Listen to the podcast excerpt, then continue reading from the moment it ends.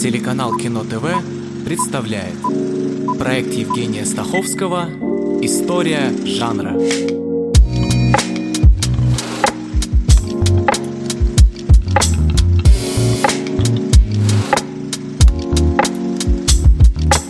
Это 36-я серия проекта «История жанра», и сегодня вестерн, классический жанр, и не только кино, но и литературы, и отчасти музыки, в котором представлены романтизированные истории об американском Западе, то есть речь идет о местности к западу от реки Миссисипи. И, в принципе, мы могли бы отнести к этому жанру каждый фильм, чье действие происходит в этом контексте, но появляются новые условия. И в этой серии с чего начался вестерн, что Орсон Уэллс назвал учебником по кинопроизводству, и как вернулись к первому Каннскому кинофестивалю. Во-первых, не все, что происходит на американском западе вестерн, скажем, история о Томе Сойере совсем к этому не относится. Во-вторых, среди главных условностей вестерна, конечно, время. Историки говорят, что классический вестерн – это 60-е и 90-е годы 19 века, ну, в смысле действия происходит в это время, то есть от войны севера и юга до окончания индейских войн. Последнее крупное вооруженное столкновение между индейцами и армией США – это бойня на ручье Вундетни, декабрь 1890 90-го года, вот тут и заканчивается классический вестерн.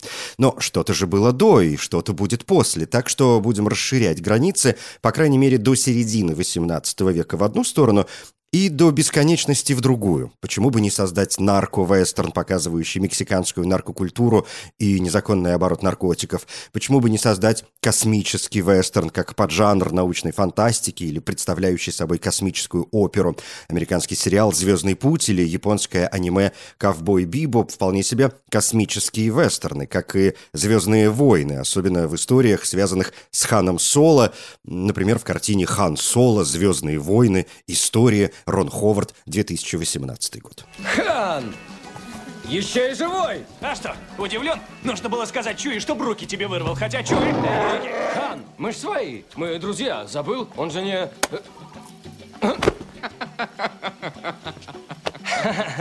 А, побледнел-то и правда поверил, что оторвет. Да понял, что шутишь. Не, не понял. Но я забегаю сильно вперед. Может быть, для того, чтобы пояснить, что и пространство для вестерна со временем перестало ограничиваться американским Западом, и есть австралийские вестерны, как предложение Джона Хилкоута по сценарию Ника Кейва 2005 год, или финские вестерны, как э, «Дикий север» Арне Таркаса, 1955 год, получивший два продолжения «Золото Дикого Севера» и «Тайная долина Дикого Севера» оба 63 года. Но сегодня все же пойдем по классике чтобы разобраться, что вообще важно для вестерна. Вот эти границы с 60-х годов по 90-й год 19 века пошли из литературы, которая стремилась описать покорение тогда еще Дикого Запада, зоны, которую мы знаем под названием в том числе «Фронтир». Это современные штаты Северная и Южная Дакота, Монтана, Вайоминг, Колорадо, Канзас, Небраска, Оклахома и Техас. То есть Фронтир постепенно расширялся до самого Тихого океана, и это происходило как раз в тот период, ну или, может, чуть раньше, если считать от начала в 1848 году золотой лихорадки в Калифорнии. Мифологизация Запада началась с музыки, песен 1840-х годов. В тот же период шоумен э, Финеас Барнум, известный своим цирком, представил в своих эм, музеях, представлениях не только культуру коренных народов вроде танцев или поделок, но и показывал настоящих вождей вождей. В 1841 году Джеймс Феннимор Купер представляет последний пятый роман из серии «Эпопеи о кожаном чулке. Зверобой или Первая тропа войны». Первая книга «Пионеры» или «У истоков Соскуйханны» это 1823 год, а потом были «Последние из Магикан», прерия и следопыт. Кожаный чулок – одно из прозвищ Натти Бампа, он же зверобой, он же соколиный или ястребиный глаз, он же следопыт, он же длинный карабин. Натти родился в Англии, а потом отправился в район Великих озер, где особенно дружил с магиканином Чингачгуком. Последний из «Магикан», пожалуй, наиболее экранизируемый роман серии. Первая адаптация появилась в 1909 году стараниями Дэвида Уорка Гриффита. Потом было много разных фильмов. Например, в 1920 вышли сразу немецкие немецкая картина Артура Веллина как продолжение первой серии «Зверобой и Чингачгук» с Белой Лугаши в роли Чингачгука. И американская адаптация Мориса Турнера и Кларенса Брауна с прекрасным Уоллисом Бири в главной роли. Отмечу фильм 1936 года Джорджа Зейтса, послуживший основой для экранизации 92 года. Ее делал Майкл Манн. И основное достоинство этого фильма – главная роль Дэниела Дэй Льюиса, получившего за нее награду Британской киноакадемии. А если говорить о параллельных моментах, то как не вспомнить страшно популярный в СССР приключенческий вестерн «Чингачгук. Большой змей», режиссер Рихард Грошоп в главной роли Гойко Митич. Только мертвый индейец хорош. А каждый живой должен сражаться за белых. Молчи, краснокожий. Здесь мы хозяева. Закон на нашей стороне. Плохой это закон. Грабить и убивать. Нет такого закона. ГДРовская киностудия «Дефа» создала целый цикл фильмов, посвященных коренным американцам, борющимся против колониализма. Цикл появился не на ровном месте, но это уже истерны, как стали называть западно-восточную и советскую разновидность вестернов, и о них будет э, особый разговор. Что до вестерна, то как отдельный жанр в литературе он развился после окончания эпохи Дикого Запада. Писатели смогли работать более свободно, так как э, они больше не были скованы цепями окружающей реальности. И самым важным персонажем вестерна становится ковбой, как выражение конфликта между цивилизацией и дикой природой, а серьезные вестерны говорят именно об этом. И все началось, когда от обычных ковбойских историй, рассказываемых у костра, литература перешла к серьезным темам, как в, может быть, первом или, во всяком случае, одном из первых романов жанра вестерн «Виргинец» или «Вирджинец», или переводчица Поликсена Соловьева, переведшая книгу почти сразу по появлению, назвала ее на русском уроженец Виргинии. В общем, Оуэн Уистер, 1902 год. Это драматическая история, полная мести и насилия, но в то же время дружбы и любви. Романтическая линия Вирджинса с э, учительницей как раз к вопросу тоже о столкновении дикой природы и цивилизации. И хоть некоторые исследователи полагают, что первым вестерн-романом, первым ковбойским романом, выходящим за рамки ранних э, журнальных историй, была книга под названием администратрикс, что, видимо, можно перевести как администраторша. Эмма Гент Кертис написала ее за 13 лет до Вирджинса, и там Мэри, главная героиня, школьная учительница, переехавшая из Индианы в Колорадо, она влюбляется в ковбоя Джима, защитника прав женщин, и когда Джима убивают, Мэри переодевается ковбоем, чтобы найти его убийцу и отомстить. Но Вирджинец э, создал вот того классического ковбоя, архетип ковбоя, который мы все знаем. Роман был экранизирован несколько раз. Первая почти часовая версия вышла еще в 1914 году с режиссурой, между прочим, Сесили Демиля. А в 1929 появилась уже третья адаптация. Режиссером выступил Виктор Флеминг, в главной роли Гэри Купер. И, собственно, это фильм, с которого началась его большая слава. Не знаю предмета разговора, да это и не важно. Мэм, каким бы он ни был, могу вас заверить, эти двое не заслуживают ни капли моего уважения. Привет, Трамп, с каким ветром? Привет, Стив. Пришел, чтобы испортить тебе отдых с этой леди. Она идет со мной. Почти как обычно, довольно трудно сказать, что считать первым примером э, жанра в кино. Короткие зарисовки на тему появились еще в 1894 году на студии Эдисона. Например, снимали легендарного солдата и охотника Буффало Билла, который к тому времени уже обзавелся собственным шоу «Дикий Запад» Буффало Билла. Да и в более поздних картинах э, о Буффало Билле он сам исполнял свою роль. Забавно, но вестерны с сюжетом, видимо, начинаются не с американской, а с английской картины «Похищение индейцами» компании Mitchell Canyon 1899 год. Коренные американцы нападают на лагерь белых и похищают девушку. Приезжают ковбои и девушку спасают. В 1901 выходит «Ограбление дилижанса», основанное на постановке Буффало Билла и, в свою очередь, повлиявшее на большое ограбление поезда Эдвина Портера, тоже сделанное на студии Эдисона. Портер, вероятно, вдохновлялся недавними реальными событиями, связанными с американским Западом. В августе 1900 года грабитель Буч Кэссиди и его банда ограбили поезд Union Pacific Railroad и избежали ареста. А из фильмов э, надо отметить дерзкое ограбление среди белого дня, сделанное Фрэнком Моторшоу в том же году. В своей картине Портер использовал те же технические приемы. И вот так складывается система, типичная для вестерна. Преступление, преследование и возмездие. Система, отлично показавшая себя во время золотого века вестерна. Это период э, конца 30-х, 60-е э, годы 20 века, хотя и до этого есть к чему обратиться. Прекрасное эпическое полотно Рауля Уолша «Большая тропа», 1930 год. Молодой охотник ведет караван переселенцев, и те сталкиваются с множеством опасностей. Свирепые бури, разлившиеся реки, враждебные индейцы, а еще надо отомстить за смерть старого друга. Симарон Уэсли Рагглса, 1931 год. Главный герой отправляется вместе с тысячами других людей в Оклахому и основывает там газету «Не без приключений». Три премии «Оскар», в том числе лучший фильм, и это первый вестерн, получивший награду как лучший фильм. Собственно, вестерны получали эту награду не так и часто. «Танцующий с волками» Кевина Костнера, 1990 год, да непрощенный Клинта Иствуда 1992. На этот момент больше ничего.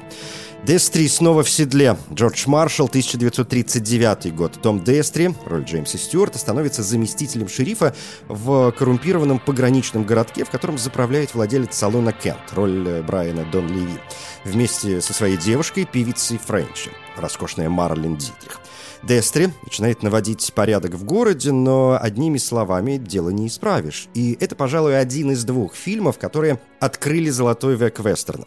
Второй «Дилижанс» Джон Форд, тот же 39 год, основанный на рассказе Эрнеста Хейкокса «Этап в Лордсбург», «Дилижанс» повествует о группе незнакомцев, путешествующих в дилижансе через опасную страну Апачи. На главные роли прочили Гэри Купера, и Марлен Дитрих, но Форд отказался и взял Джона Уэйна и Клэр Тревор. Он нанял 300 индейцев из резервации Наваху, чтобы те играли Апачи. Орсон Уэллс назвал этот фильм учебником по кинопроизводству и сказал, что смотрел его более 40 раз, готовясь к созданию своего гражданина Кейна. Семь номинаций на «Оскар», включая лучший фильм, режиссера и оператора, две победы. Лучший актер второго плана для Томаса Митчелла и лучший саундтрек. Что ты сказал? Ничего. Так скажи, а то я нервничаю. Не знаю, что думать про этих индейцев. Сам скажи что-нибудь. Ты весь день болтал, нес какую-то чушь. Ладно, тогда я скажу. Я бы позволил им схлестнуться. Кому? Люку Пламеру и малышу. На земле стало бы спокойнее, если бы этот Люк не смог больше жрать свою выпивку. Я с тобой не спорю, Бак. Хотя ты и балбес. Многие исследователи полагают, что именно «Дилижанс» поднял статус вестерна с уровня «Б» до уровня «А». Но это не совсем так, то есть не только он. В том же 1939 году появилось еще несколько фильмов, сослуживших вестерну добрую службу. Это Джесси Джеймс, герой вне времени, Генри Кинга и Ирвинга Каммингса, чей сюжет вертится вокруг строительства железной дороги, и после того, как железнодорожные агенты насильно выселили семью Джеймсов с их семейной фермы, братья Джесси и Фрэнк в отместку прибегают к бандитизму. Основано на реальных событиях. Это «Додж Сити» Майкла Кертиса, где герой Эрла Флина становится шерифом, чтобы покончить с бандитизмом.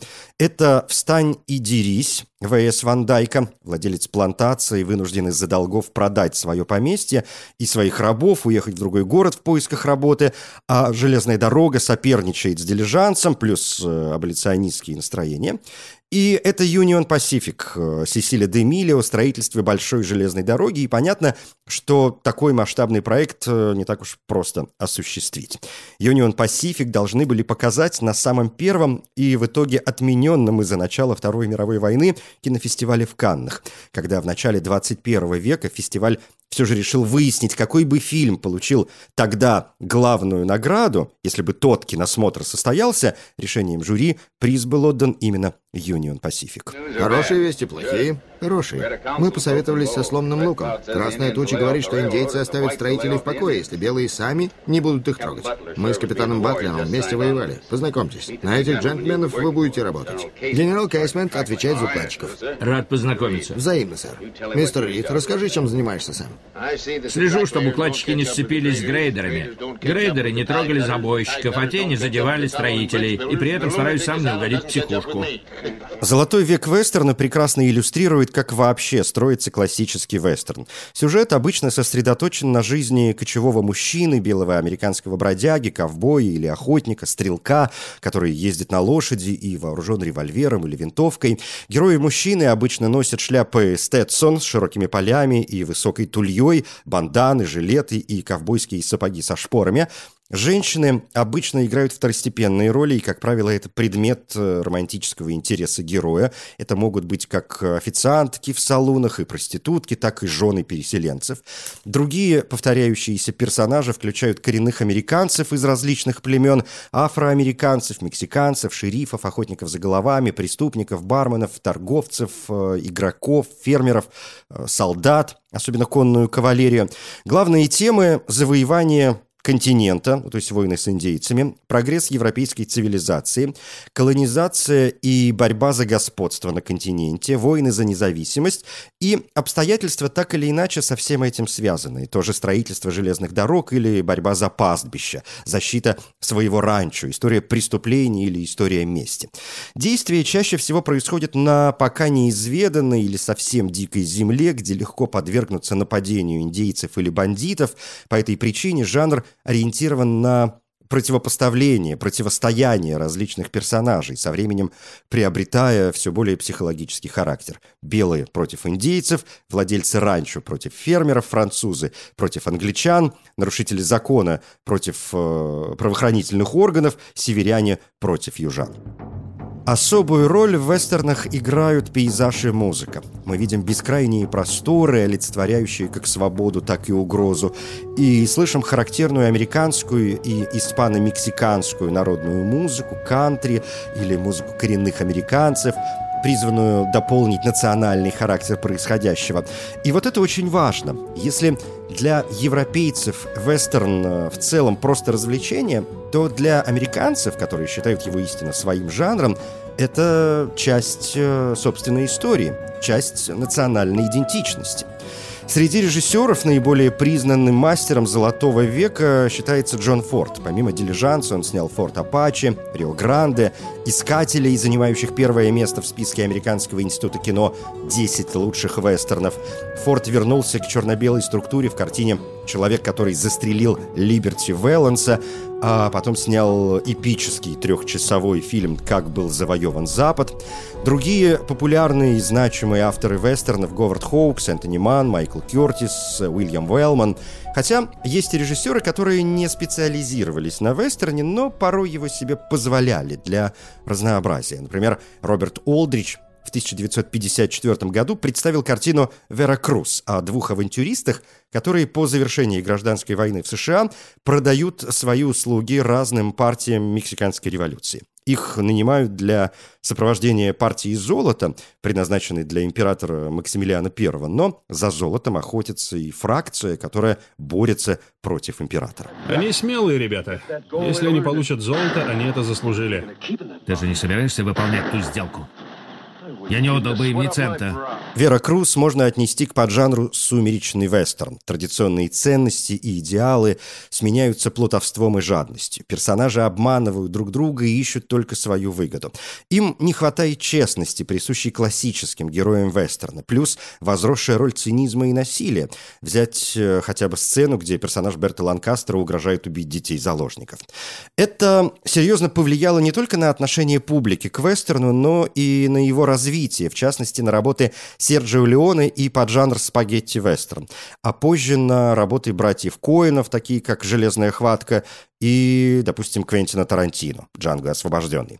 Вообще, уже во время Золотого века вестерн начинает активно распадаться на множество поджанров э, или соединяться с другими жанрами, э, от хоррор-вестерна, вроде «Проклятия мертвецов» Эдварда Дейна в городке Старого Запада молодые девушки умирают от загадочной болезни, а на их шеях обнаруживают два маленьких отверстия. До ревизионистского или психологического вестерна, который перечеркивает традиционную мифологию и романтику классического вестерна, чтобы представить несколько иной взгляд на жизнь Старого Запада. И если традиционный вестерн всегда имеет четкую границу между добром и злом, то ревизионистский вестерн этого не делает. Кроме того, здесь э, может быть главный герой из числа коренных американцев. Сюжет в первую очередь связан с выживанием в дикой среде. Присутствует э, привлекательный антигерой-злодей. Есть и сильные женские персонажи. Из относительно ранних работ можно вспомнить фильм «Шейн» Джорджа Стивенса, 1953 год, в котором герой оказывается в конфликте между семьей фермеров и землевладельцем. Оскар за операторскую работу. Из э, более-менее поздних «Быстрый и мертвый», представленный Сэмом Рэйми в 1995 году. В городе каждый год проходит соревнование, в котором лучший стрелок получает э, большую сумму денег. До сих пор побеждал правитель-тиран Ирод. На этот раз в конкурсе, среди прочих, участвует симпатичная молодая незнакомка, полная решимости одолеть Ирода, и на то у нее есть свои причины. Помимо прекрасной операторской работы Данте Спинотти и отличной музыки Алана Сильвестри, в фильме роскошный актерский состав. Шарон Стоун, Джин Хэкман, Рассел Кроу и Леонардо Ди Каприо. Вот миротворец с орлом на заднице. Рукояти из цельной слоновой кости, мексиканская эмблема. Их было сделано всего 30. А это это сделанный на заказ Ремингтон, новая модель, армейский, 44-й. Пожалуй, стреляет точнее Кольта. По моему заказу деревянную рукоять заменили на чистое серебро. Очень успешно использовался предыдущим владельцем. В 36 нет, в 35 ограблениях банков. Ревизионистские вестерны, безусловно, заслуживают отдельной программы, но в следующий раз позволю себе обратиться к отдельному и, мне кажется, важному для нас ответвлению вестернов истерну или остерну, или еще говорят красному вестерну. Впрочем, красный вестерн и истерн, ну, слегка немного разные конструкции, но об этом в следующей серии. Я Евгений Стаховский. Спасибо.